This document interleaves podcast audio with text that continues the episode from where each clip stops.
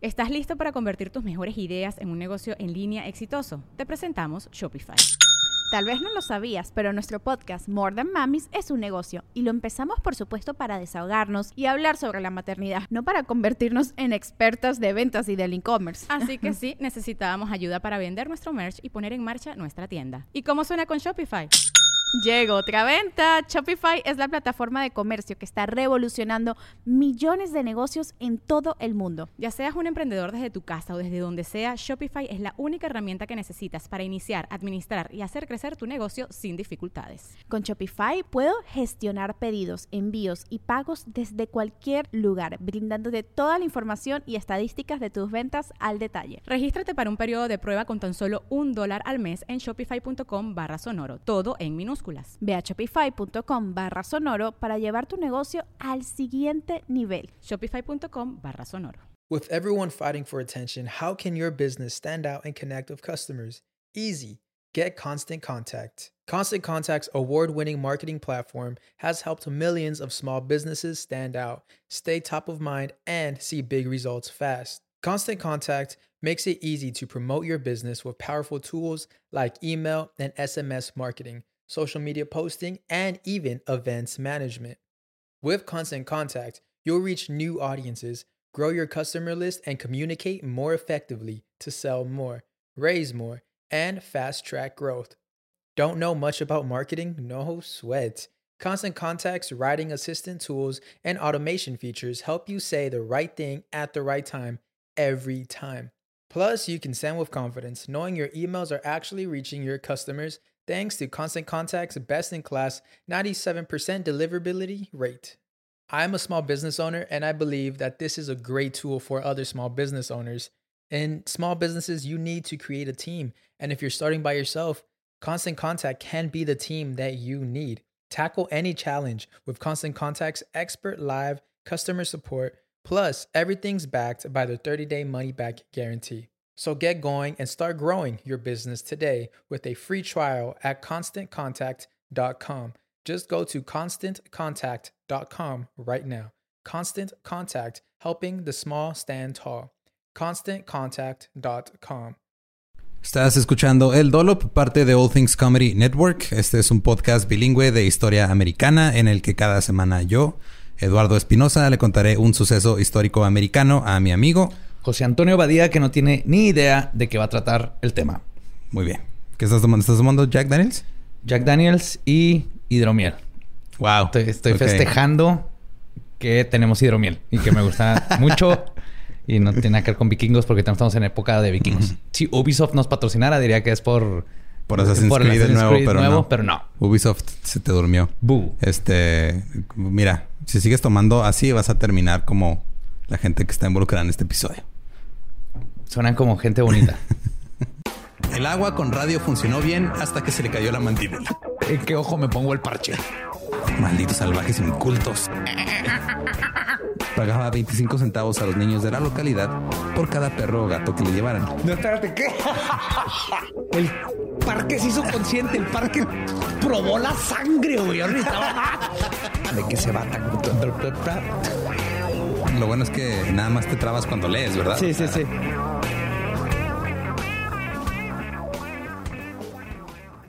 ...1888... Suiza. El psiquiatra Gottlieb Burkhardt operó a seis pacientes que tenía bajo su cuidado en el asilo Prefargier, ubicado en Marin, Suiza. La operación consistió en retirar secciones de la corteza cerebral, bajo la hipótesis de que crear lesiones deliberadas en regiones del cerebro identificadas como centros de asociación provocaría cambios de comportamiento. Sí, claro, güey. Se van a ponerte un putazo en la cabeza y luego te conviertes en asesino en serie. Su hipótesis, claro que va a cambiar el comportamiento y te rebanan el cerebro. Estas operaciones se consideran el primer intento sistemático de una psicocirugía moderna. Psicocirugía, sí. psicológica. Sí, exacto. Y la lobotomía es un procedimiento de psicocirugía en el cual se cortan las conexiones desde y hacia la corteza prefrontal o en el que se destruye el tejido de la corteza frontal. Creo que cuando una operación implica destruir tejido... la palabra destruir, ajá. Vamos a quitar la parte de abajo del pulmón. Vamos a partir la madre, güey. Ok, A ver ¿y si eso así en qué haga- me va a ayudar, doctor? Pues tal vez el otro pulmón le echa más ganas y entonces agarra más aire el otro pulmón. ¡Ey! Somos doctores, tú déjame hacerle. Son, son teorías y en el cerebro está más pelada. La teoría es que esto resulta en el desacoplamiento de los centros emocionales del cerebro y el intelecto. Eh, en ese tiempo había, eh, le, le decían el asociacionismo, creo. Era como la creencia de que había como estos diferentes centros de asociación en el cerebro y cada uno se encargaba de una cosa en específico. Hambre, vista, sexo. Y eso era- la cola. Eso era una, creo que era más de, de psiquiatría, pero luego empezó también como que, o sea, todavía no existía la, neuro- la neurología como tal. Sí, claro. Tenemos que, que darnos cuenta que todo esto lo hacían sin... Sin saber qué sin pedo, CAT ajá. scan, sin rayos X. No, no, nomás te veían y, ¿sabes qué le falta a ese güey? Le falta, ¿sabes? Creo que te sobra un pedazo de cerebro. Te lo quito y vas a estar, vas a estar bien. Sí, está muy pesada tu cabeza. Vas a estar a la izquierda. Voy a quitarte un pedacito. Y voy a- hoy me voy a burlar, probablemente, ya que hiciste la lobotomía, de la psicología. Este es por estos tiempos. De, han, han trabajado mucho en donde llegaron. Entonces, todos nuestros amigos psicólogos. Sí, psiquiatra. Bueno, esto es más a- psiquiatra y, y neuropsiquiatría y todo, pero este hay que, hay que conocer de dónde venimos. Sí, sí, sí. Y hay que siempre mantener la idea de. Ay, mira, la cagamos antes, la podemos estar cagando ahorita. Hay que siempre estar pensando en el futuro. Nomás quiero aclarar eso porque sé que voy a hacer bromas de, de los psicólogos. En, en resumen, alguien que es sometido a este procedimiento se vuelve felizmente tonto. Como enano de Blancanieves. Ándale, ajá. Ajá. Te vuelve, eh, literal, güey, te, te vuelves tontín de Blancanieves. Nada más conservas tu estatura, pero te vuelves tontín de Blancanieves. Eso es lo que pasa con una lobotomía. Si te va bien. En la década de 1930, el desarrollo de este procedimiento fue liderado por el neuropsiquiatra portugués Antonio Egas Moniz, tu tocayo. Comenzó a realizar lobotomías en humanos después de escuchar un discurso de dos neurólogos de la Universidad Yale que habían realizado lobotomías en chimpancés. No seas. Escuchó a un güey que le hizo algo a un chango y entonces él va a. Es como si veo, veo un video en YouTube de alguien rasurándole los testículos a una lama y entonces digo, voy a abrir una estética de rasurar testículos a hombres. Con, sí, güey. De hecho, o sea, es exactamente el mismo salto. de-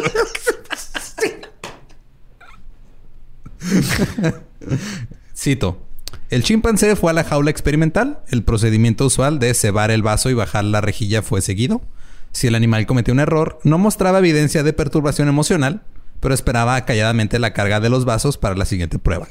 Era como si el animal, el animal se hubiera ido a un culto de felicidad y había colocado sus agobios en el señor. ya estás religioso el chango. Es que le hacían la lobotomía al chimpancé y luego le ponían las pruebas de que le- les ponen los, este, son los baiting cups, le llaman, que son los, sea, los vasos, así como que un, un vaso tiene una cosa, otro tiene otra, que son los, los vasos que tienen un cebo, Ajá. tenían una rejilla y luego, este, les, o sea, les señalaban a que fueran, ah, mira, ese- ve por ese vaso. Entonces el güey iba y lo agarraba. Y, y antes, como que sí, cuando se equivocaba, se agüitaba, pero ahora ya le valía madre. Porque el señor ya tenía todos sus agobios. Lo hicieron católico. Ah, a punta de madrazos al cerebro. Muy Sí. bien. Después de escuchar hablar a los neurólogos de Yale, Moniz preguntó si el procedimiento quirúrgico sería beneficioso para personas con psicosis intratables.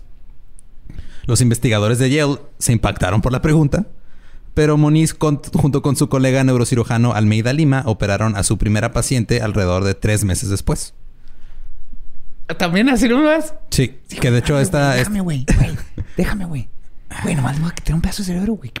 Pero no, no, nada más un pedacito, o sea, güey, leve, neta, güey, leve. o sea, no te vas a mamar. Sí, güey. O sea, ya desangramos gente. Funciona, güey. Ok. ¿Eh? Las moscas salen de la caca, los Ujú. sapos del lodo. Quitamos un pedazo de cerebro y va a jalar. Déjame, güey. Nomás es un güey. Es buena. Va, pero si lo... o sea, Funcionó en un chango que se mira, hizo católico. Nada más prométeme que si pasa algo, güey, lo vas a poner donde lo dejaste. Sí, claro. Se Donde- lo- nos lo regresa al asilo. estaba, sí. La- esta primera versión de la operación se llama leucotomía. Leucotomía. Sí. Eh, se realizó en 1935. La paciente era una mujer de 63 años con depresión, ansiedad, paranoia, alucinaciones e insomnio. La paciente tuvo una rápida recuperación física y al cabo de dos meses, un psiquiatra notó que estaba más calmada, menos paranoica y bien orientada. Digo, ya, ya no camina, eh, se caga en todos lados, no reconoce su mano izquierda, pero ya no tiene alucinaciones. Y si sí, pues no puede hablar, entonces no sabemos. Güey, así, así, así, así funcionó todo esto. Durante las primeras 20 operaciones que realizaron Moniz y Lima, reportaron 7 mejoras, 7 curas y 6 casos sin cambios. ¿Siete mejoras, siete curas? Sí, o sea, 7 estaban curados, 7 mejoraron y otros 6 no pasó nada, no, no cambió nada. Como 50-50 vamos ahorita. Ah, más o menos. Eh, Moniz en sí no realizaba las operaciones, en parte porque no tenía entrenamiento quirúrgico y también porque sufría de gota severa que incapacitaba sus manos. Ay, la gota, güey. Entonces, Lima era el que practicaba las cirugías. Las primeras 20 se hicieron con una inyección de alcohol que destruía el lóbulo frontal. Te inyectaban alcohol así, güey, directo, ¿Directo? al cerebro. Ajá. No, no, no, nomás tenían que dárselo en un shot. Ajá. O sea, estos... Si, si hubieran descubrido el, el Bacardí en este tiempo, güey, se hubieran ahorrado un chingo de cosas. Sí. Luego inventaron una nueva técnica con un instrumento parecido a una aguja que tenía una vuelta de alambre que separaba las fibras de la materia blanca al ser girada. O sea, era una aguja. Un sacacorchos quirúrgico. Sí. O sea, tenía un alambre y luego ya como que le daban vuelta y esa madre cortaba. Así bien. Está padre, güey. Sí, está bien perro. Son, son invenciones, este, güey, que, que, o sea, honestamente, ya al final de, de este pedo, este, nos vamos a dar cuenta de la... del- este güey ni siquiera es el protagonista de la historia. Ah, ok. Aquí estamos viendo apenas Sí. dónde empieza Sí, ¿dónde, la dónde viene? Ajá. Pero hasta cierto punto, este, el protagonista de la historia tenía ideas revolucionarias. Es el pedo así de excelente idea, pésima ejecución. Es la vida completa de ese güey. Ok. Moniz concluyó que la leucotomía prefrontal era una operación simple y segura que podría ser un tratamiento efectivo en ciertos casos de desorden mental, siempre y cuando se realizara extremando precauciones y solo en casos donde ya se había intentado todo. Ok. Recibió el Premio Nobel de Medicina en 1949. Bien. No, sigue siendo controversial ese premio Nobel hasta la fecha. Mucha gente dice que se lo debe, pero no, no, re- o sea, no, no quitan premios Nobel así retroactivamente. Entonces, no, pues se lo dimos. Tal vez ya ahorita no aplica, pero pues en este ¡Whoopsie! tiempo aplican él, era otros tiempos. Este, que yo soy partidario de esa idea de, mira, nada más especifica, güey, que eran otros tiempos y las cosas eran diferentes y que hay que aprender de sabemos ni ello. madre, no X, Pero no no hay que, no hay que borrarlo por completo. O sea, es, Ajá. mira, hay que aprender de nuestros, de nuestros errores. Sí, de, de eso se trata todo este podcast, güey. todo el concepto de... De hecho, todo el concepto de este tipo de Sí, man. procedimiento creo que es cagarla y volverla a intentar, no más que con la cabeza de alguien. Sí, ahora este nombre te va a parecer familiar, porque sé que conoces un poco de la historia de este güey. Walter Jackson Freeman II. Nació, Freeman? sí, nació en, en Filadelfia, Pensilvania, el 14 de noviembre de 1895. Este, lo mencionaste en el episodio de Stonewall de Leyendas. Sí, sí, sí. Es el Freeman. Yes. El, el- la- lo- sí, sí, sí. Exacto. Su familia tenía una tradición médica, era hijo de un otorrinolaringólogo, nieto de un famoso cirujano de la época de la Guerra Civil. Freeman acudió a la Universidad de Yale de 1912 a 1916. Después de graduarse, acudió a la Escuela de Medicina de la Universidad de Pensilvania para estudiar neurología. Era algo completamente nuevo la neurología, güey. O sea, apenas estaba empezando este, a- Meterse con la cabeza. Walter fue el segundo de su clase, ganó el premio Mejor Investigación Universitaria y fue publicado en los archivos de neurología y psiquiatría. O sea, el güey era chingón en lo que hacía. Va. En ese tiempo las instituciones men- mentales eran muy diferentes a como lo son ahora. O sea, todo este pedo era la era de los, este, era la era, era la época de los insane asylums, de los asilos Los de manicomios. los manicomios así Ajá. culeros, esos que ahorita de seguro todos están, este, llenos de fantasmas y cosas raras. Silent Hill. Salen de ah, ahí, el Simón. lugar donde quiero ir. El hacinamiento era muy común. O sea, había demasiada gente, había pocos lugares, este, no tenían dinero, no tenían personal suficiente. Básicamente era una, un lugar donde encerrabas a alguien que no querías en la sociedad hasta que se muriera. Sí, básicamente era eso. Este, o eh, creo que aquí en México le dicen el IMSS. Eh, algo así. Eh, no había tratamientos efectivos para todos los males que los pacientes sufrían. Porque te digo, la neurología era nueva, la sabían. psiquiatría también est- estaba en su, en su infancia. No sabían qué hacer con ellos. En muchas ocasiones eran el- utilizados para tratamientos experimentales, como la terapia electroconvulsiva. Empezaron a experimentar con la gente que estaba en estos manicomios. En muchas ocasiones los pacientes estaban aislados en habitaciones solitarias sin ventilación, sin agua, sin nada, o a veces nada más estaban encadenados a las paredes. Fuck. Yo, pero está gracioso cómo brincan de la lógica así de ese güey necesita nuestra ayuda. Le podemos dar eh, lavanda, mota. ¿Te parece lavanda, mota, un té? Oye, mira. platicar con él. ¿Te acuerdas? ¿Te acuerdas ese pedo? El cable ese que pisó un caballo y se mató. ¿Te acuerdas eso? Ándale, si hay que electrocutarle los huevos a ver si eso lo cura, güey. Sí, güey. Pelada, eso es lo que le hace falta. Le hace falta Premio una buena Nobel próximamente. Yeah. La situación empeoró con, cuando los veteranos de la Segunda Guerra Mundial regresaron con problemas mentales, consecuencia de lo que vivieron en los campos de batalla. Estrés postraumático, shell shock. Sí, el, el- Que ya el- tiene nombre, sí, pero- El, el shell shock era, era como le llamaban, justamente. Era que ya después tomó el nombre de estrés postraumático. Mm. Sí, cierto, Sí. es lo mismo. Sí, Uh. o sea, el shell shock era te quedabas literalmente en shock después de ver este todo el desmadre, de- Bombardeos ajá, y bombardeos y muertes, todo. sí. En 1946, la revista Life publicó un ensayo fotográfico de algunos hospitales psiquiátricos en condiciones tan terribles que se asemejaban a los mismos campos de concentración que esos veteranos ayudaron a liberar. Esto logró que la prensa y la opinión pública se enfocaran en la crisis que se vivía dentro de estos manicomios o asilos de lunáticos, como les decían. Desde, desde antes la gente buscaba nuevos tratamientos para ayudar a los pacientes y por ende mejorar la situación dentro de los asilos. Y la lobotomía resultó ser perfecta porque tomaba a esta gente problemática y loca, entre comillas, que mucha, muchas veces la gente que estaba ahí ni siquiera estaba loca, güey. O sea, todavía eran es- estos tiempos en los que un güey llegaba y decía, ah, es que mi esposa me, me contesta muy feo. Ah, pues métela al asilo de... ¿Qué joven? No, no, joven. eh, Eso se llama histeria. Sí, mi, pos- mi esposa estaba súper Sí, sí, sí. histérica. No, no, así. no. Ahorita le metemos un sacacorchos en la frente y todo va a estar bien. Soy doctor, confía en mí. Ok, claro- que sí, doctor. ¿Cuándo se la traigo? Se la traigo... Aprendí de un- una cosa que leí de un vato que hizo esto con changos. Ah, perfecto. En Brasil. Eh, y esta gente de problemática loca, después de una, una lobotomía, pues ya en, en vez de parecer una persona problemática, parecía un mueble que respira, come y caga. Zombies, ¿no? Sí, güey, completamente. Sí ayudó a algunos pacientes, pero era la minoría. Era un procedimiento rápido y además podía ayudar a resolver algunos de los problemas financieros dentro de estas instituciones deterioradas, porque lo que pasaba era de que le hacían una lobotomía a alguien y luego ya te lo puedes llevar a tu casa, porque ya no era problemático. ya no tenías que, ya no tenía que estar en el hospital psiquiátrico, ya no, ya no era un gasto para estos hospitales, ya era, ah, mira, no, pues ese. Ya tienes un, Ya- ya tienes un adorno. poner tu sombrero. Ya. Cuando llegues a la casa.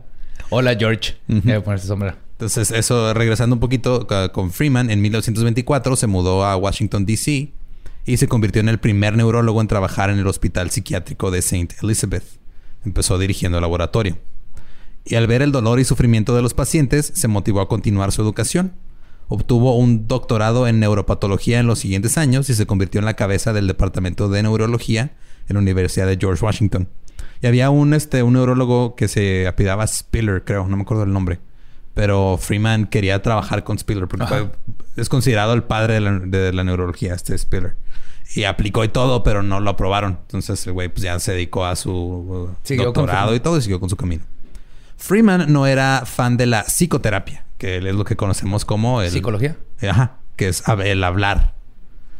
No, no, no. O sea, hay que meter un puto fierro ahí adentro, güey. Porque él creía, y esa es la parte que en la que tenía razón hasta cierto punto, que, te- que estos, estos problemas mentales tenían una razón este, fisiológica. Ajá. No sé si eran química o así. Pero, él decía, no, no, o sea, ¿qué digo? Ya sabemos que es una, es una mezcla de todo, pero en ese tiempo lo habían separado. Era muy fan de las investigaciones que mostraban que el comportamiento era afectado por la encefalitis y por el sífilis. Porque el sífilis pues, te vuelve loco eventualmente. Pregúntenle a Al Capone. Pensaba, cito, nosotros podríamos ser capaces de influenciar el comportamiento de manera significativa al destruir ciertas porciones localizadas del cerebro. Otra vez esa palabra. Otra vez, destruir. Freeman también pensaba que las lobotomías funcionaban porque el procedimiento cortaba las conexiones entre los lóbulos frontales del cerebro y el tálamo, que se creía era el centro de la emoción humana. Entonces, eh, eh, era Pero sabemos ya que el... el lóbulo frontal, ellos decían que era la parte cognitiva y el tálamo era la parte emocional. Ya sabemos que el lóbulo frontal es más el- tu personalidad, ¿no? Eh, pues, yo no sé ni madre de neurología, pero Sí. sé que esto no está bien. Por el vato de Phineas, el que le... el- un Phineas Gage, ¿no? Ajá, Phineas Gage, que le atravesó una varilla al el lóbulo frontal y sobrevivió. Sí. Y se volvió súper violento y todo eso. Y en los asesinos en serie, Pasa golpes y daño los- al glóbulo frontal afecta la habilidad de, de controlar emociones y esto.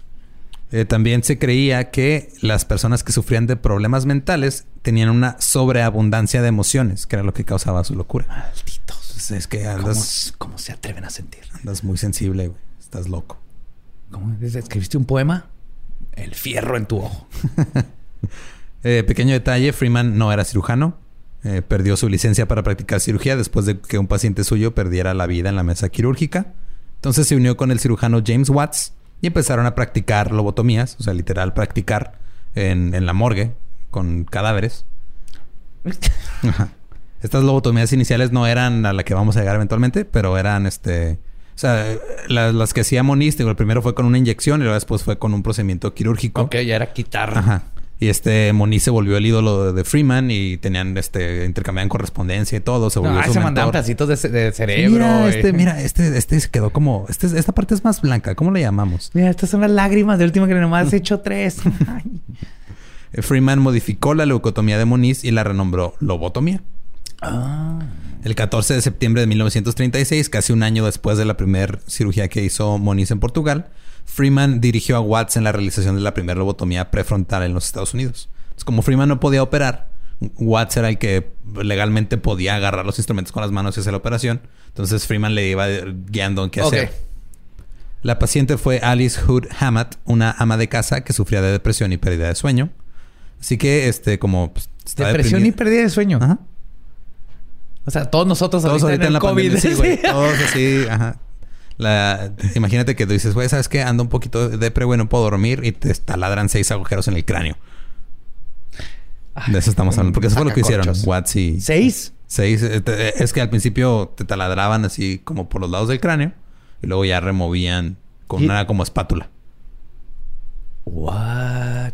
Y no había anestesia de la que conocemos. Había ahorita, anestesia ¿verdad? local. Creo que, creo que con este procedimiento sí les hacían anestesia general. Porque parte de este el, el procedimiento que después inventó Freeman, lo chido es que ya no tenían que poner anestesia general. Freeman y Watts eventualmente, este, bueno, Alice es- está, perdón, a- a- de acuerdo con Freeman, Alice salió transformada de la cirugía, capaz de, cito, ir al teatro y realmente disfrutar la obra. ¡Ah, la madre! Así de cabrón. De seguro nada más estaba sentada en el teatro así, viendo el horizonte. Sí, sí, No sí. sabía dónde estaba, pero disfrutó la obra, güey. Bueno, me dijo que le aburrió, eh, que se molestó. Ya, esta mujer está curada. Aparte también resiento este, la, impl- la implicación de que la gente que disfruta del teatro está descerebrada. Eso no es cierto, güey. El teatro muy chingón. Y este, y digo, también hay unas cosas muy mamonas, pero Como en todo. el teatro es chido. Eh, Alice Hood vivió por cinco años después de su lobotomía. O sea, llegó hasta los 68. Nada más. Sí. ¿Qué hiciste, José Antonio? Estás tirando cerveza en la alfombra. Mi cerveza tuvo una lobotomía. Explotó. No digo, o sea, Mick, no me digas nada, pero ahorita Gabriela ya atrás Así, de... Va a tener una cara de... Sí, allá. ¿Qué hiciste, José Antonio? Todo bien, todo bien. Todo sea, controlado. No, está ella viendo las cámaras en el monitor, pero sé que te está juzgando en este momento. Le da carácter a la alfombra. güey. Supongo. Freeman y Watts eventualmente dirían que un 52% de sus primeras 623 cirugías dieron buenos resultados. ¿Un cuánto? 52%, güey. Ey, es que es, es igual de bueno que echar un volado, güey. Es 2% Pero mejor con la que vida de alguien. o sea, básicamente te va a dar un balazo en la cara a 50-50 que 50% te mueres, 50% sobrevives y, y te gustan las obras de teatro. ¿Qué te parece? Me parece eh, que no tengo capacidad de decisión porque probablemente soy una ama de casa que la trajeron aquí a la fuerza. Perfecto. Pásale a mi oficina, por favor. Eh, no dieron parámetros en realidad, este, no tenían como sus parámetros clínicos de medición para indicar qué constituía una mejora. O sea, decían, ah, sí, hubo mejoras, pero no te decían en qué, cómo, no la medían. O sea, fue. No, obviamente. Si, mejor. Si, si su, no- su nota de mejora es disfrutó una, una obra de teatro. Así que, ¿what? Totalmente subjetivo. Conforme pasó el tiempo, estas estadísticas cambiaron. Eh, Terminaron de un tercio mostraba mejoras, un tercio permanecía igual y el otro tercio empeoraba. Entonces, estamos hablando de este. De que nomás un tercio ajá, había algo bueno. Una de tres estaba bien. Los otros dos estaban o peor o igual. Aquí va perdiendo tu lobotomía, ¿eh? Un poquito, un poquito. Las recaídas eran comunes. El 3% de los pacientes morían a causa del procedimiento. Aunque esa cifra después aumentaría al 15%. Ah, y este, a menudo los pacientes tenían que volver a aprender a comer, usar el baño y caminar. O sea, los que mejoraron Tienen que volver a aprender a cagar, caminar, a ser seres humanos. Sí, tenían que, o- o sea, se- los dejaban ahorita. Hay un caso muy específico que es un caso muy famoso que ahorita vamos a llegar a él, pero te convertías, o sea, si algo salía mal en, en la, en la operación, te convertías en este Un niño de dos años. un ¿no? niño de dos años, pero con problemas severos de alcoholismo.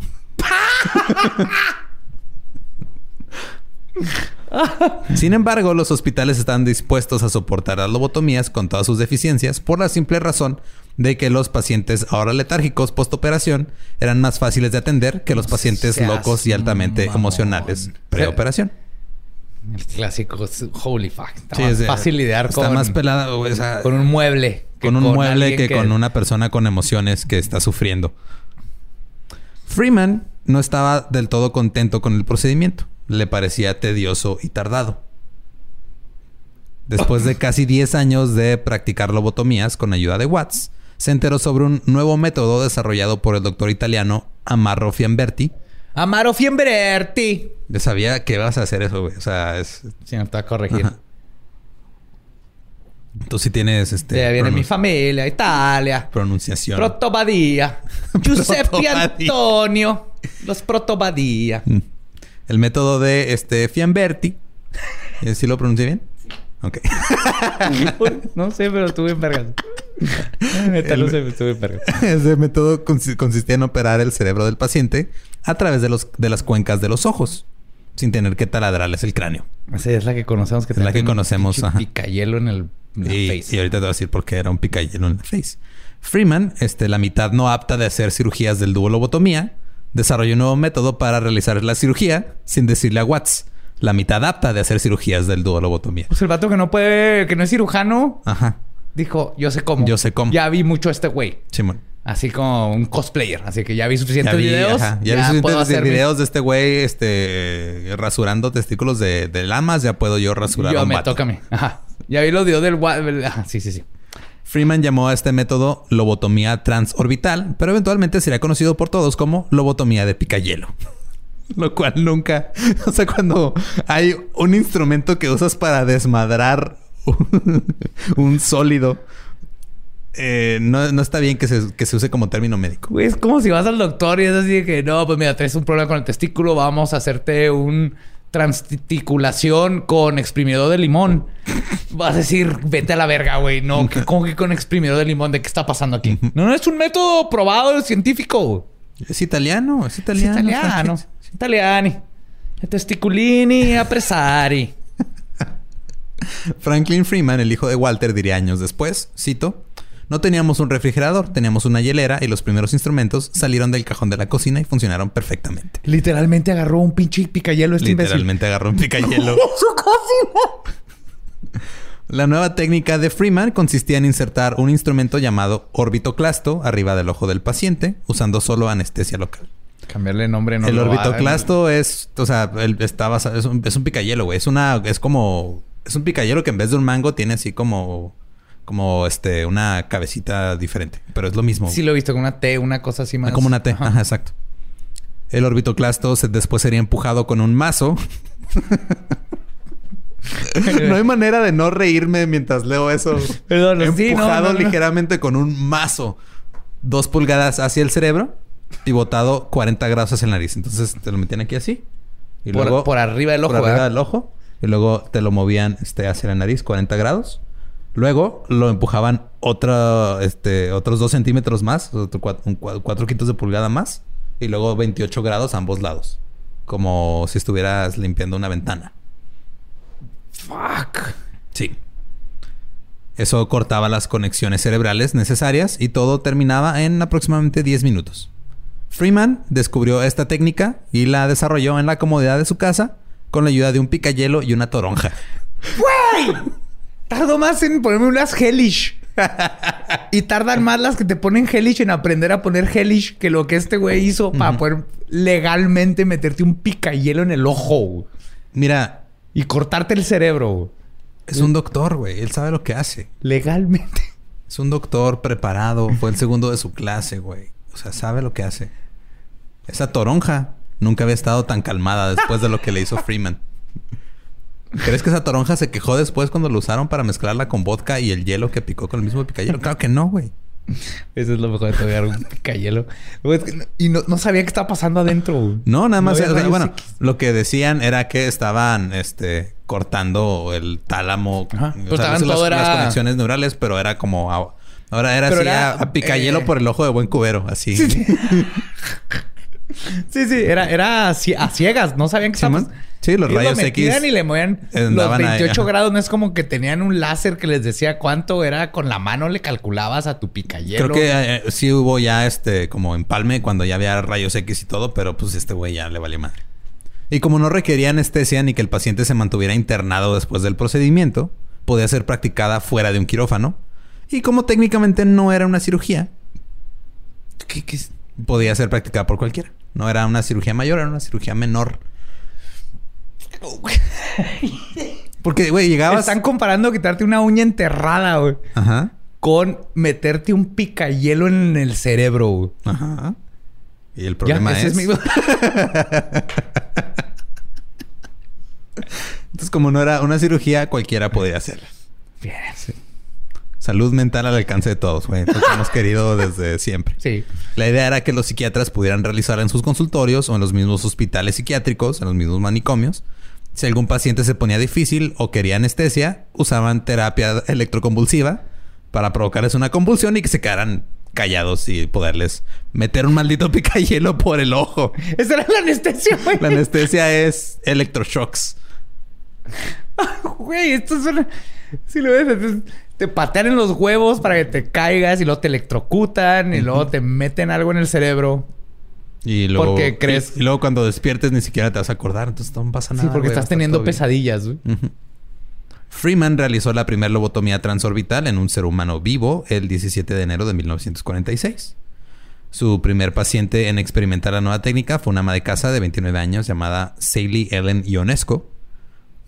29 años, güey. 19 años, sí, sí, sí, sí, sí. No dije nada, Sí. estoy esperando. Cuatro años después, Watts abandonó el dúo lobotomía porque estaba opuesto a la crueldad y el uso excesivo de la lobotomía transorbital. O sea, este güey... El mismo Watts dijo a la pero se verga. tardó cuatro años, güey, también en decir a la verga. O sea, ya James Watts creyó que esto era demasiado cruel. Estamos hablando de James Watts, el hombre que es recordado hasta la fecha por realizarle una lobotomía a Rosemary Kennedy. La hermana de los Kennedy, la Sí, hermanita es la- de es la- JFK, ¿no? La hermana del futuro presidente y víctima de una lobotomía a distancia, John F. Kennedy. Fuck. Rosemary este, comenzó a volverse cada vez más irritable y difícil a sus 22 años de edad. Le daban ataques de ira, cambios repentinos de humor. Eh, eh, se reporta que llegó a tener convulsiones. ¿Sabes por qué pasó eso? ¿Por Yo qué? sé por qué pasó eso. Cuando la mamá de los Kennedy iba a tener a Rosemary, la enfermera, como no había llegado el doctor, la forzó a esperarse a que era el doctor al grado de cuando salió la cabeza de Rosemary, la enfermera la volvió a meter Oh, fuck. y le ordenó a la mamá que cruzara las piernas y no la dejaron salir hasta que llegó el doctor y tuvo problemas por eso. Sí, por y que falta en de sí, o sea, Rosemary, este, no, no tenía, o sea, tenía vida social, se había ido a Inglaterra, había estudiado. Sí, nomás allá. tenía como, no sé, tendría Ajá. 20 20 años y tenía como si tuviera 12, una cosa así. Sí, o sea, sí tenía. Pero fue a causa ajá. de eso. Tenía, sí tenía problemas, pero no eran. O sea, eran este. Podían haber sido llevaderos, por decirlo. O sea, yo que tengo un hermano que tiene este discapacidad, que nació este con retraso mental, Ajá. porque tiene una lesión cerebral desde niño, que tiene. O sea, es de güey. Créeme que, o sea, mi mamá hubiera dicho, prefiero, o sea, hubiera, eh, si de entrada le hubieran dicho, Esto funciona. esto funciona. En esa época tal vez hubiera dicho ok. Porque estaba chiquito, ¿no? Cuando Sí. mi hermano nació yo tenía seis años.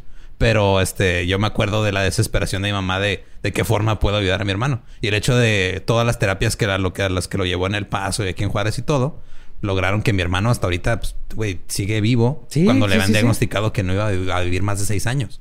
Sí. Ya tiene, este, acaba de cumplir 27 años mi hermano. No, y, y lo cabrón aquí es que con Rosemary no fue esa desesperación de qué hacemos, fue un Fue- spoiler, papá Kennedy. Ajá, justo a eso voy a, eso, eso voy a llegar. ¿No? O sea, a huevo. Sí, sí. Este, o sea, y aparte de lo que voy es de que el diagnóstico que le dieron a mi mamá de mi hermano era súper fatalista. Era, va a estar en estado vegetal. Va a estar, este, no va a poder hablar, no va a poder caminar, no va a poder hacer muchas cosas. Y, y o sea, básicamente tu hijo va a ser una papa y vas a tener que cuidarlo hasta que se muera a los seis años. O sea, ese es el diagnóstico. Y estos güeyes, el papá de Rosemary, nomás porque su hija era un poquito más difícil de, controlar y porque no le fuera a, avergonzar públicamente y arruinar las carreras políticas de sus hijos. Eso, a huevo. Dijo, ah, pues, ¿qué podemos hacer al respecto? Antes de este, cuando empezó a tener estos problemas, este Rosemary de actitud, la mandaron a un convento. Y empezó a escaparse de noche del convento. Y las monjas estaban muy preocupadas. Mira, ya cuando una persona tiene la capacidad cognitiva de, decir, me tengo que escapar de un puto convento, estás bien, estás bien mentalmente, aunque tengas ciertas deficiencias. Las monjas estaban preocupadas por Rosemary, porque estaba escapando y decían, güey, ¿qué tal que está metiéndose con hombres y le va a dar una enfermedad de transmisión sexual o se va a embarazar? No, una mujer sexualmente activa. ¿Qué es esto? No, esto no está. Y te digo, y, su, Joseph P. Kennedy estaba preocupado de que fuera a arruinarle las carreras políticas a sus hijos y a él, porque ah, es que está loca su, su La enfermera la volvió a meter, güey. Cuando Rosemary cumplió 23, bueno, ya tenía 23 pasados, los doctores le comentaron a su padre que una lobotomía podría calmar los cambios de humor y ataques violentos de ira. Y Rosemary había sido diagnosticada como retrasada mental. Entonces, aún teniendo 23 años, no tenía capacidad de dar su consentimiento para la operación. Entonces nada más tenía que dar el sí, el papá. ¿No más el papá? ¿Ni los dos, ni papá, mamá? Nada más el papá, güey. Porque la mujer en los 40... No, y más una mujer que diagnosticaron con algún trastorno y más de este tipo psicológico, pierde estos tus derechos. Sí. Hombre o mujeres. Y ya cuando este, realizaron el procedimiento era en noviembre de 1941. ¿Estás listo para convertir tus mejores ideas en un negocio en línea exitoso? Te presentamos Shopify. Tal vez no lo sabías, pero nuestro podcast More Than Mamis es un negocio y lo empezamos por supuesto para desahogarnos y hablar sobre la maternidad, no para convertirnos en expertas de ventas y del e-commerce. Así que sí, necesitábamos ayuda para vender nuestro merch y poner en marcha nuestra tienda. ¿Y cómo suena con Shopify? Llegó otra venta. Shopify es la plataforma de comercio que está revolucionando millones de negocios en todo el mundo. Ya seas un emprendedor desde tu casa o desde donde sea, Shopify es la única herramienta que necesitas para iniciar, administrar y hacer crecer tu negocio sin dificultades. Con Shopify puedo gestionar pedidos, envíos y pagos desde cualquier lugar, brindándote toda la información y estadísticas de tus ventas al detalle. Regístrate para un periodo de prueba con tan solo un dólar al mes en shopify.com barra sonoro, todo en minúsculas Ve a shopify.com barra sonoro para llevar tu negocio al siguiente nivel. Shopify.com barra sonoro. James Watts citó. Creo que Rosemary estaba despierta. Usamos un tranquilizante suave, hice una incisión quirúrgica en el cerebro a través del cráneo. Fue cerca de la frente, fue en ambos lados. Solo hicimos una incisión pequeña, no más grande que una pulgada. O sea, esta fue la... Sí, esta fue antes de la... O sea, lobotomía. Esta fue cuando todavía estaba Watts trabajando... Porque Watts dejó a, Freeman en, el año... En el 50. Acá todavía estaban haciendo directo al cerebro por el cráneo. O sea, pero estamos hablando de que este güey que le hizo la lobotomía a Rosemary en el 50 le dijo a Freeman, ya te estás pasando verga, güey, ya me voy. Mientras Watts cortaba, Freeman hablaba con Rosemary y le pedía que recitara el Padre Nuestro, que cantara God Bless America o contara en reversa. Oye, se, imagina. Sí, cito, nosotros hicimos un estimado de qué tan lejos cortar basado en cómo respondía. Se eh, Todavía hacen eso, güey. O sea, cuando hay, cuando hay neurocirugías, este, eh, que, tienes abierto el cráneo y estás tú despierto, sí, el, el, doctor a veces te está hablando y te está diciendo cosas para ver si no pico donde no debía y te mandó a la chingada. Pues está... El procedimiento fracasó. La capacidad mental de Rosemary Kennedy disminuyó al equivalente de una niña de dos años. No podía caminar, hablar inteligiblemente, se volvió incontinente y pasaba horas viendo una pared. No mames, güey, te, sacan el alma, güey. Te hacen un zombie. Y cuando Watts abandonó el dúo lobotomía, Freeman llevó su picayelo de gira por todo el país en una camioneta que quiero aclarar, son rumores no comprobados del todo. Probablemente sea un mito, pero se rumora que afectuosamente a su camioneta le llamaba Low Bottomobile. Yo quiero creer en A esto. huevo que es en serio. A huevo que es en serio. Este, este, esta persona con ese ego, claro que le puso. Yo le pongo nombre a, a- a mis autos y el tostador de pan y todo eso. Tu aspiradora A mi robot. aspiradora robot, Berta. Ese güey, claro que era el Lobotomobile y tenía picayelo en el, en el, el- En la guantera, guantera en caso de una lobotomía de emergencia, güey. Durante estas travesías se detenía en los hospitales psiquiátricos a realizar sus operaciones en, pac- en pacientes que formaban en filas así por docena. O sea, en esos tiempos, como un vato que iba y vendía aspiradoras, este Sí. vato iba y vendía Salud lobotomías. mental. Salud mental. Vendía salud mental. Con un picayelo por el ojo. Digo, está hablando desde su perspectiva. Él estaba ayudando, Sí, según él. según él. A pesar de que tenía como un tercio de beneficio. Y la gente también pensaba que esto estaba ayudando. Los doctores pensaban que eso estaba ayudando. Estaban a favor de las lobotomías. En un año hizo 11 giras distintas, para así llegando a diferentes hospitales. Güey, este está más cabrón que Guns N' Roses. Cuando Guns N' Roses era Guns N' Roses. Eh, Panda, échale ganas, güey. Ya, ya, Panda, ya quisieras. 11 Tenemos una tours cita en en el un año. quirófano, ¡pum! Lobotomía. y luego por eso te gusta Panda. Un saludo a Luisardo García, que le gusta Panda. Pepe Y a Madero. Pepe Madero, que nada contra él. No. En un año hizo sus 11 giras llegando a diferentes hospitales y asilos para lunáticos que lo dejaran entrar. Y Freeman era una persona extravagante. Empezó a... Era, era bueno como para todo este pedo de crear publicidad alrededor de, de tu persona. Ok. Se volvió un poquito ostentoso. Eh, ya era... Ya estaba dando show. Cuando daba... Hacía lobotomías ya estaba dando show.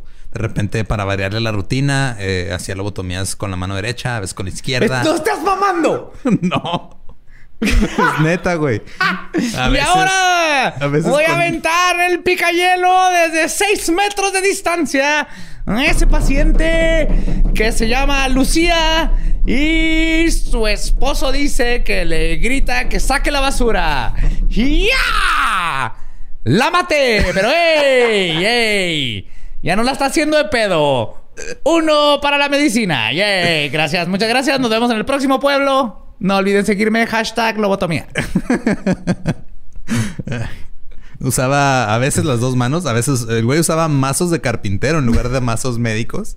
Y empezó a comportarse como una estrella. Llegaban grupos de gente a verlo trabajar. Llegaba la prensa a verlo trabajar, a hacerle un artículo. O sea, esto está pasando en cuartos esterilizados. No, güey, porque ya no eran quirófanos. El güey estaba llegando así, estaba ahí en el lobby del hospital y decía, ah, tráeme, ah, ese güey, ¿qué está haciendo ese güey? Está, está deprimido. Ah, te lo arreglo, te lo arreglo. Y este, este, este pedo del, ya ves cómo hay estas, cada cierto tiempo hay como estas modas. Tanto de los, los famosos superfood, cuando todo el mundo tomaba agua con chía y luego todo el mundo empezó a comer kale y todas Ajá. estas modas este, médicas o de dietas o ajá, científicas. la nueva gran cura Sí. o que te da mil años nuevos de vida, bla, bla. La lobotomía fue la moda de ese tiempo, güey. Era la moda médica de ese tiempo. Entonces llegaban los güeyes de la prensa, este, le tomaban fotos, sacaban artículos y... Y a Freeman le importaba más la atención de las masas que la aprobación formal de sus colegas. Ese güey le mamaba la atención, güey. Cabrón. En una ocasión, mató a un paciente por accidente mientras posaba para una foto durante la operación. O sea, el güey así le van a tomar la foto y el güey como que dice, ah, Simón, voltea y le mete el picayelo de más, así de donde lo tenía que meter y se muere el paciente. Güey, Pepe Madero, güey, Ajá. nunca mataba a nadie. Le fue la chingada con lo del beso. Este vato mató a alguien y no fue a la cárcel. No, porque era doctor, güey. Obviamente cuando eres doctor y, y no hay todo, todavía todo, no, exi- no existe este sistema de demandas por negligencia, pues no, no te pueden meter a la cárcel porque eres intocable. Ni de hacer operaciones este, bajo sistemas de. Porque lo que higiene. pasa es de que tú estás aceptando el riesgo de esta operación. Y obviamente el riesgo es de que tal vez el güey que tenga que posar para una foto y te pueda matar. Ese es un riesgo que... o sea, si lee- tú lees las letras chiquitas de cualquiera... Antes de que te metan en el quirófano cuando firmas los papeles de seguro, ahí dice... Si te mueres en un photo op, no cuenta. No güey. cuenta, no. No, era un selfie. Sorry, Bari. Simón. El doctor necesita sus seguidores. Eh, por cierto, este Freeman no usaba pero- guantes para hacer... ¿Qué? estos- Pues no, güey. ¿Para qué? Como que no usaba guantes. No, no usaba guantes quirúrgicos porque no era una cirugía. Que no estás poniendo atención. No era una cirugía, güey. Entonces, ¿para qué voy a usar guantes? Así, sí, no. No. Las bacterias, ya. Claro. Sí. Manejaba de ciudad en ciudad buscando a gente que lobotomizara en lo que él llamaba la casa de cabeza y hombros, el Head and Shoulder Hunt. Head and shoulder. Y no se refiere a caspa. No. Aseguraba que el tiempo avanzaba más rápido cuando estaba en medio de esta cacería. O sea, el güey se la pasaba bien chido, güey. Ese güey es de... Si era un rockstar de meterte un pinche picayelo en la face. Este güey estaba filereando gente y ganando dinero, güey. Sí. Y sin decirte, yo podría no estarte lobotomizando en este momento, pero... Comenzó a pedirle a sus asistentes que le tomaran el tiempo para ver si podía romper el récord de velocidad No, de güey, lobotomía. no. Lo último que yo quiero cuando sacó la vesícula. si mi doctor me hubiera dicho, mira, José Antonio, este, el récord de sacar la vesícula está en 26 minutos. Entonces, ya con anestesia quedándote Sí. dormido, lo último que escuchas es... Voy a tratar de hacerlo Joaquín, en ocho". Joaquín. Prende el cronómetro, ya se quedó dormido. Vamos a hacerlo esto en 8, Joaquín. En 8 minutos. es que fuck it, las tijeras. Es lo último que trae las tijeras. Empezó a realizar sus lobotomías en una manera similar a la línea de producción. Estamos hablando de la época de la revolución industrial, Ford. cuando Ford ya estaba haciendo Ajá. este, sus autos que luego la gente iba y tortugueaba por todos lados, ya lo estaba haciendo en masa. Entonces el güey también ya su, su, su manera de llegar a hacer un chingo de lobotomías por día era O sea, de, adoptar Hola este- Verónica, clink. Hola Joaquín, clink, clink. Hola Roberto, ¿tienes dos años? Clink, clink, clink, clink, clink, clink. Tres, para que te pongas mejor. En un solo día lobotomizó a 25 mujeres. no sé, ¿what? y, y mujeres. Mujeres. Llegó a, loto- a lobotomizar hasta 110 personas en una semana. A ver, dime tú, ¿cuándo has hecho 110 veces la misma cosa en una semana? Fuera de masturbarte y así. No, iba a decir ni masturbándome, güey. o No, sea, es ajá, imposible. no, es, es imposible. Y, ajá, y- y fuimos Un adolescentes. mecánico no, no arregla 110 carros en una semana. No, güey. Frecuentemente era acompañado por periodistas en sus giras por los hospitales y sus apariciones llegaban a la primera plana de los periódicos locales. También apareció en publicaciones populares nacionales como las revistas Time y Life. A menudo estos artículos exageraban el éxito de la lobotomía en el alivio de los síntomas de enfermedades mentales. Porque me pongo a pensar, ok, imagínate, güey, eres un periodista, vas este a... Que no, eres- está, que no esté entrenado Sí, no y sabes no qué tiene pedo. educación de la- enfermedades mentales. Y luego vas a, a ver a un güey metiéndole, metiéndole picayelos por el ojo a la gente. Y luego, obviamente, no le vas a tomar foto al que quedó mal, güey. Para tu artículo que vas a publicar. No, creo que no. Tú, "Ah, no, está todo bien, todo bien chido. Ya no se quejó esta persona. Entonces este güey se No, yo convirtió vi, yo vi, a- trajeron a Marta y Marta siempre quemaba las papas y eh, le hicieron la lobotomía y ahora no sabe ni qué es una papa. Entonces ya no las va a poder quemar porque no las identifica. Pinche doctor es una verga. New York Times. Así es, así fue, güey, completamente. Eso, eso fue lo que pasó, güey. O sea, tú, tú piensas que estás siendo absurdo, güey, pero estás haciendo, estás haciendo analogías perfectas de lo que está pasando, güey. Neutralizan mi absurdez. Se convirtió en una celebridad, comenzó a portar un sombrero de ala blanca, un bastón y un maletín en el que guardaba sus instrumentos, entre los cuales había un picayelo chapado en oro. Este vato es un pimp. Sí, güey. Así pimp, rapero, noventero. Te voy a lobotomizar. Uh, uh, soy el lobotomizador. Uh. Esa- güey, es- es ya, o sea, ya esto andaba inmamable. Se volvió notorio por su estilo cautivador. Cuando hacía presentaciones para sus colegas, buscaba asombrarlos e impactarlos.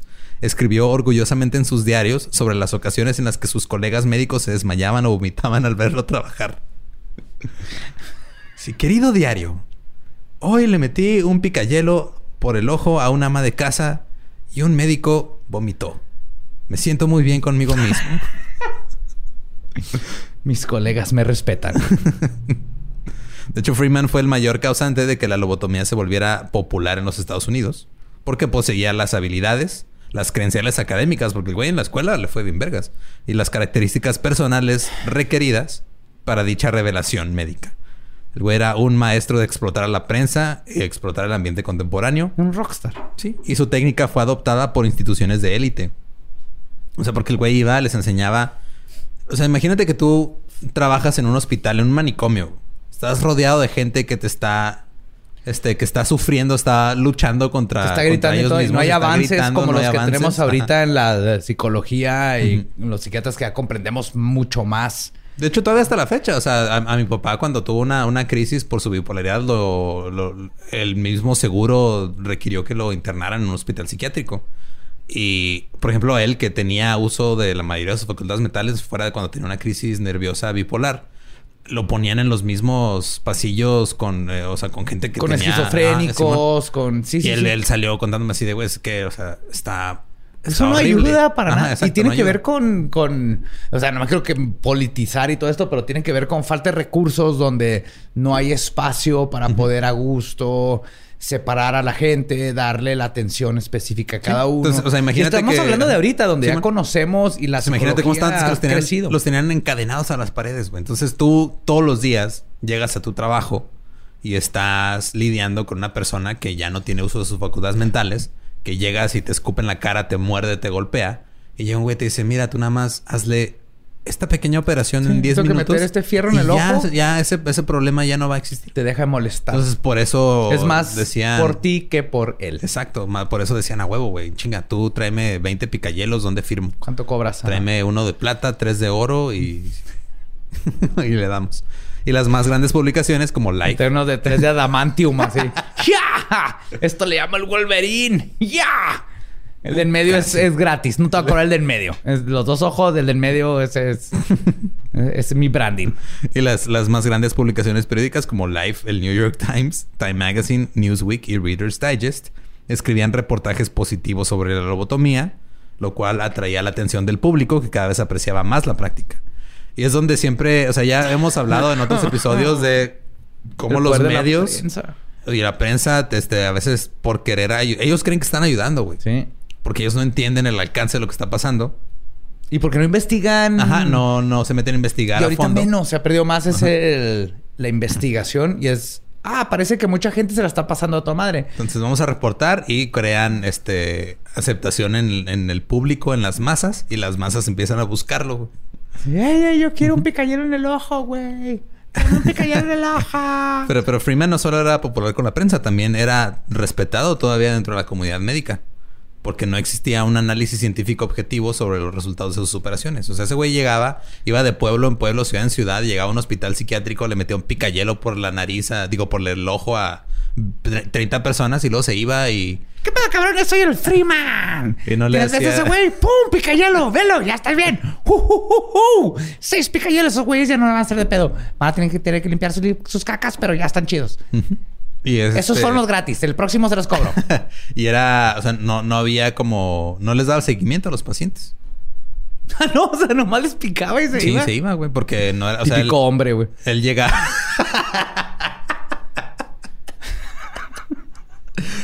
era, era, era un fuckboy, pero de la psiquiatría. Y Freeman supuestamente operaba a personas que estaban sufriendo de una clara afectación o desorden mental. Pero no siempre era así. Algunos pacientes recibieron el tratamiento por razones como mal comportamiento, alcoholismo, homosexualidad o porque simplemente eran percibidos como perturbados mentales por sus familiares. Sí, sí, es el. eh, si este cabrón hubiera estado vivo en los ochentas, en el pánico satánico, hubieran lobotomizado a, A todo mundo, güey. todo mundo. Sí. Howard Dolly era un niño de 12 años al cual su madrastra no quería. Howard Dolly. Ajá. Así que lo llevó con Freeman para que le cambiara la personalidad. Era un niño normal, pero como su madrastra no lo quería, lo llevó a que le metieran un pinche picayelo por el ojo, güey. Su madrastra. Y como era un niño de 12 años, el güey no tenía poder de... De, decidir sobre su Ajá. propia vida. o- Howard este, logró llevar una vida normal, pero el güey no se, no se acordaba y no se enteró que había sido lobotomizado hasta que ya tenía cuarenta y tantos años. En 1954, un nuevo medicamento fue introducido al mercado. Thorazine o la toracina. Ajá. Esa es la marca. La- eh, el, el- el medicamento se llama eh, clorpromacina.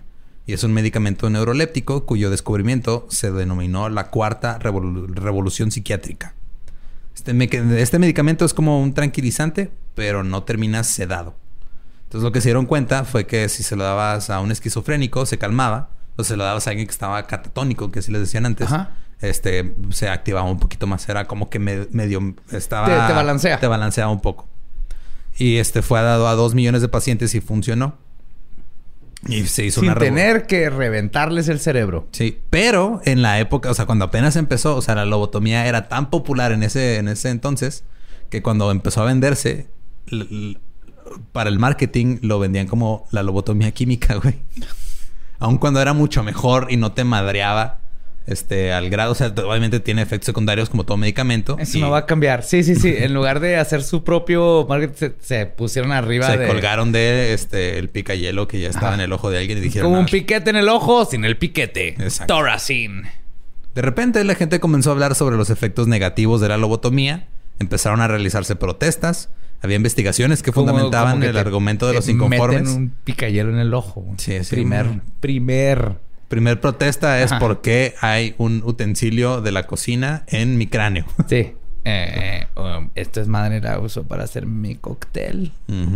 Porque la están usando para curar esquizofrenia. No tiene sentido. Y las estadísticas generales que, eh, concluyeran que un tercio mostraba mejoras, un tercio permanecía igual y un tercio empeoraba. Entonces, O sea, un tercio mejoraba. Sí, güey, son este. Es menos y, de la y esas, mitad, esas güey. mejoras en sí. O sea, tal vez era. Porque no, no es una, no es un procedimiento exacto. De hecho, cuando Freeman y Watts hacían el procedimiento juntos, ellos le llamaban a su procedimiento, que era basado en la leucotomía de Moniz de Portugal. Ajá. Ellos le llamaban este el método de precisión. Porque supuestamente lo habían mejorado y ya estaba como un poquito más este. No estaba tan. Basado en absolutamente puros experimentos de Sí. ellos, ¿verdad? Con gente viva. Y ya él, este, ya cuando lo empezó a hacer solo en su, en su camioneta con un picayelo, ya no era. O sea, fue, fue el pedo de este. Tengo un producto bien chingón, entre comillas. Está súper, súper chingón. Pero para llevarlo a las masas, tengo que sacrificar calidad. y eso implica que se va a morir un chingo de gente. Pero mira, un tercio va a mejorar, un tercio va a mejorar. Martita López de la colonia 34, su hijo, güey, ya este no toca la estufa cuando está caliente, güey. Qué bueno. Se Sí, murieron sí. 300 personas antes de llegar a, con Martita, pero el hijo de Martita López está bien vergas. güey.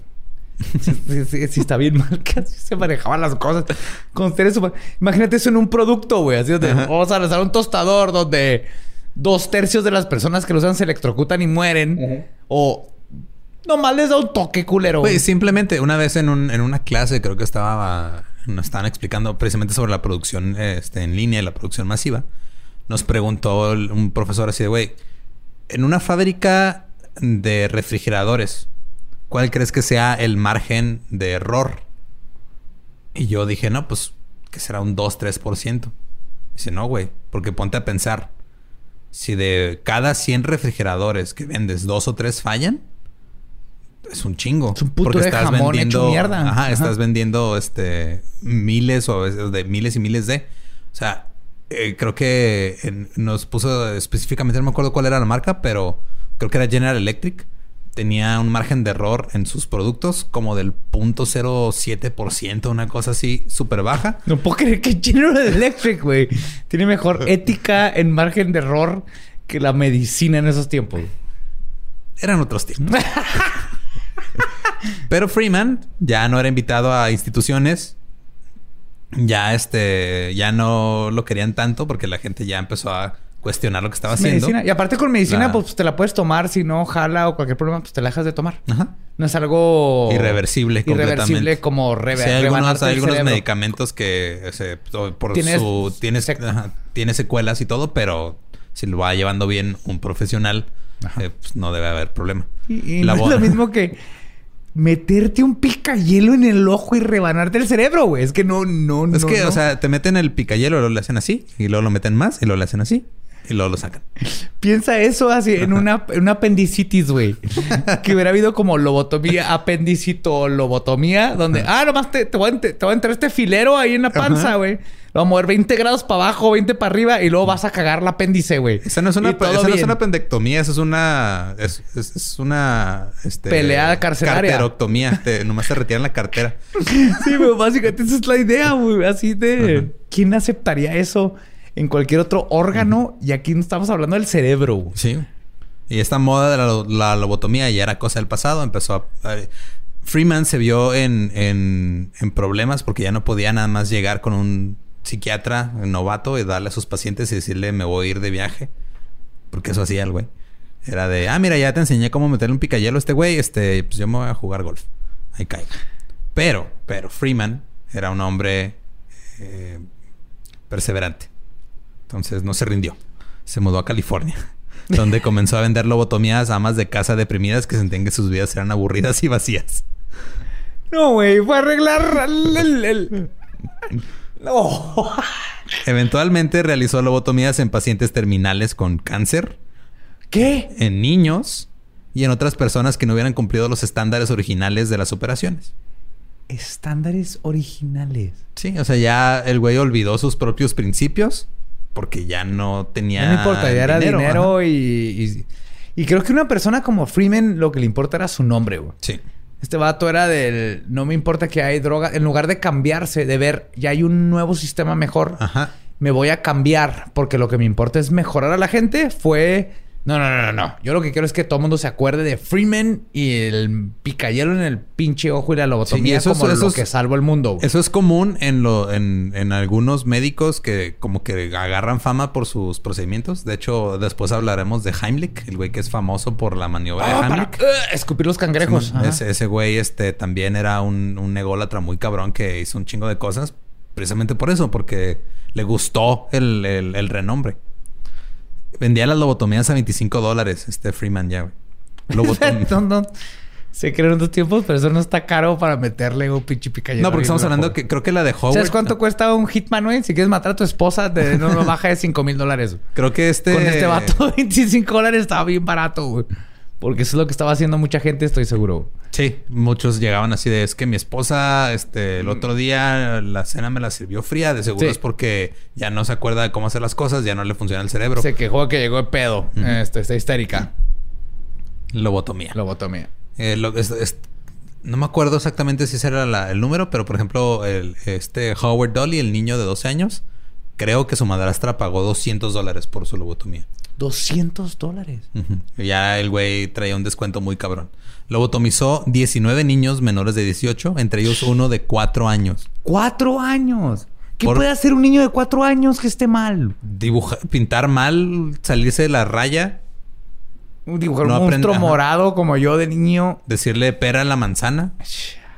Güey, es el, son, los niños son el futuro. Hay que asegurarse que el futuro esté dócil y no tenga sentimientos. Y no lo pueda distinguir de una papa. Ajá. En 1967, Freeman realizó su última cirugía en la paciente Helen En Mortensen. el, ah, creí que iba a decir en el mismo, güey. Hubiera estado no, bien hubiera estado bien cabrón. Helen Mortensen estaba recibiendo, era una paciente frecuente de Freeman, estaba recibiendo su tercera lobotomía. ¿Cómo que frecuente? ¿Por qué?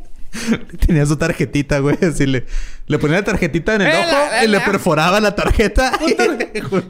Eh, mire, la próxima la quita la botomía es gratis, barra. Y le voy a regalar, le voy a regalar este sombrerito con ojitos. Y a ver, este trae como, como un picayelo ahí de oro. No es de oro, obviamente, está chapeado nomás. Yo lo pinté. Yo lo pinté la otra vez en mi camioneta. Y le voy a, le voy a dar una rachera. Ah, Después del procedimiento. Lamentablemente, Mortensen no llegó a la quinta a la lobotomía que le hubiera dado ese sombrero fabuloso. Fue su tercera y última. Murió a causa de hemorragia cerebral, como lo hicieron alrededor de otros 100 pacientes de Freeman. Y Freeman perdió su licencia médica. Nada más. ¿Cómo no? Como no está en la cárcel, no tengo idea. Este vato es un puto asesino en serie, güey. Pues sí, güey, pero es O que... cualquier otra persona, sí. you- eh, Porque ha habido casos, o sea, ya ha habido casos de las, este, o sea, de los enfermeros. Hay un, fue un enfermero alemán, ¿no? El güey que, ¿Sí? que mató como 300 personas. Sí, lo, lo, llaman los Angels of Death. Los Sí, ángeles de ajá, la los muerte. ángeles de la muerte. Como doctores que matan.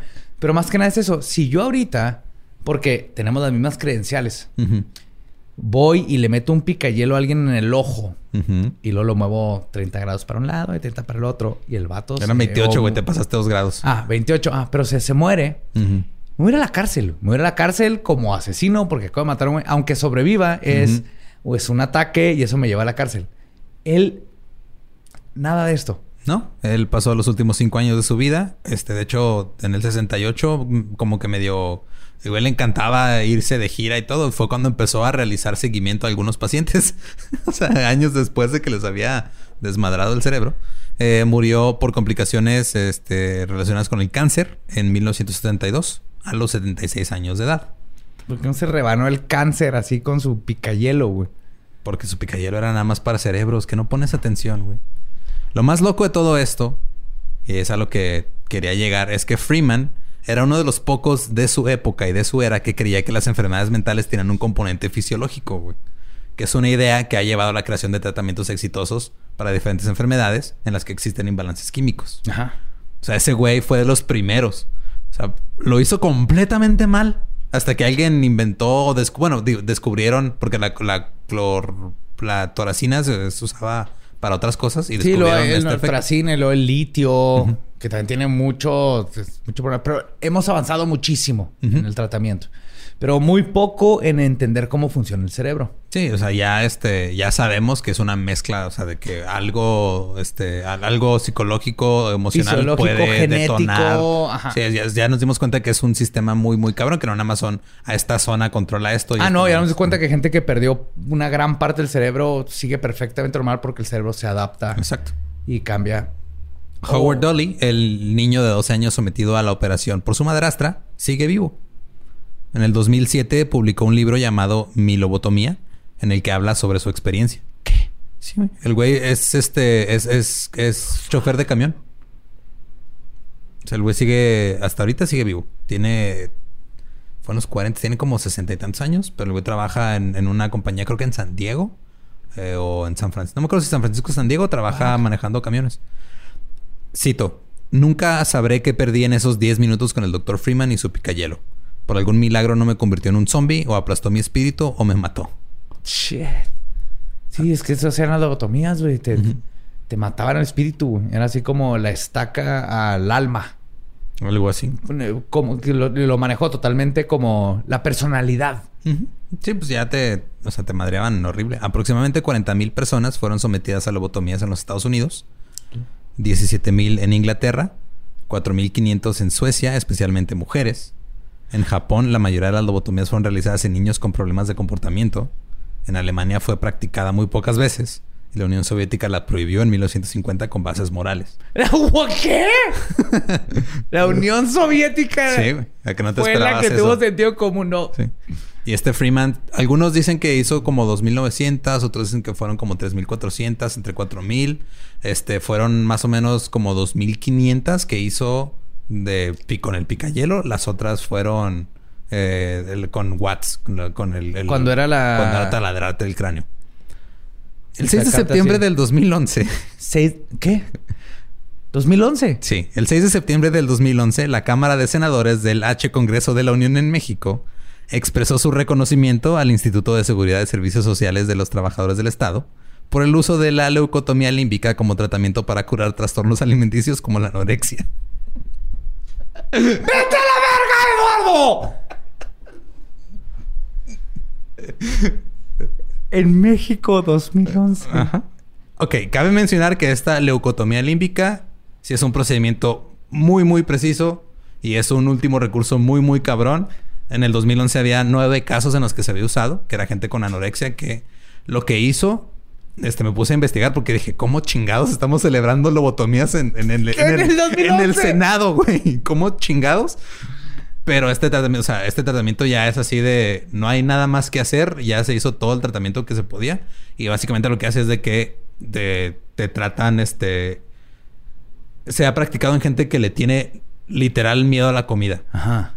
Entonces te quitan esa inhibición del miedo a la comida Como con... y te lo y, y- y Y te cortan un pedazo del te cerebro. cortan un pedazo del cerebro. La leucotomía todavía sigue siendo un tratamiento neurológico que ya se utiliza como último recurso.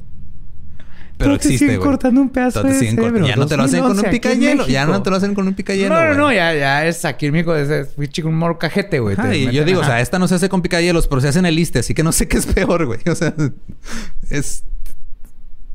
Sigue siendo parte de- del, del aparte, arsenal ajá, de. Aunque sea de los anorexia, es algo psicológico. Quitarte un pedazo del cerebro. Lo mejor que puede hacer es hacerte un zombie. Sí, sí, y Desde sí, que- este, sí le- leí el testimonio específico de una paciente que sí. O sea, pesaba 34 kilos. Ajá. Y luego después de la operación, o sea, ya la familia tenía un chingo de años con tratamiento y todo. Después de la operación, este, que ya fue de, también cayeron en la desesperación. Este, y los, sí, obviamente hay riesgos, pero no son los mismos riesgos que, que, que te metan un pinche picayelo por el ojo.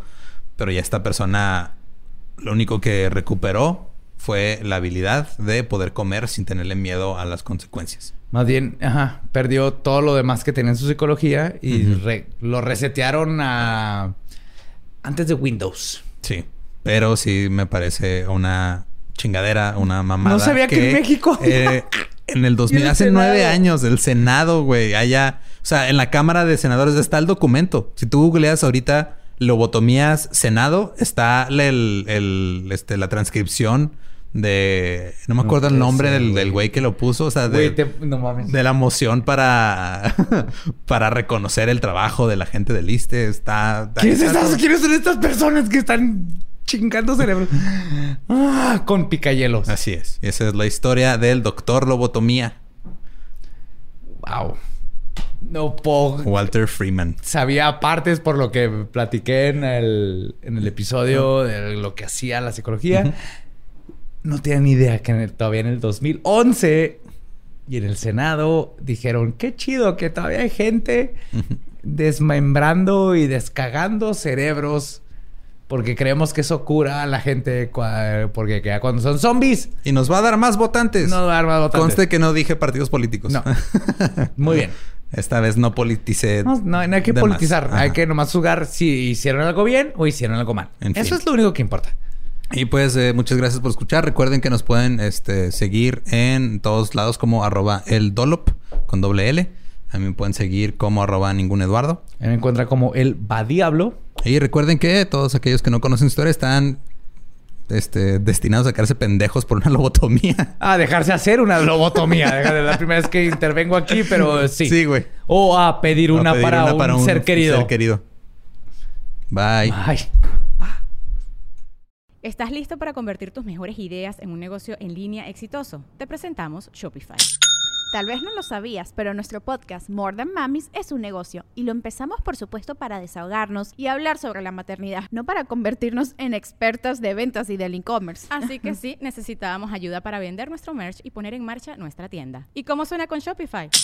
Llegó otra venta. Shopify es la plataforma de comercio que está revolucionando millones de negocios en todo el mundo. Ya seas un emprendedor desde tu casa o desde donde sea, Shopify es la única herramienta que necesitas para iniciar, administrar y hacer crecer tu negocio sin dificultades. Con Shopify puedo gestionar pedidos, envíos y pagos desde cualquier lugar, brindándote toda la información y estadísticas de tus ventas al detalle. Regístrate para un periodo de prueba con tan solo un dólar al mes en shopify.com barra sonoro, todo en minúsculas.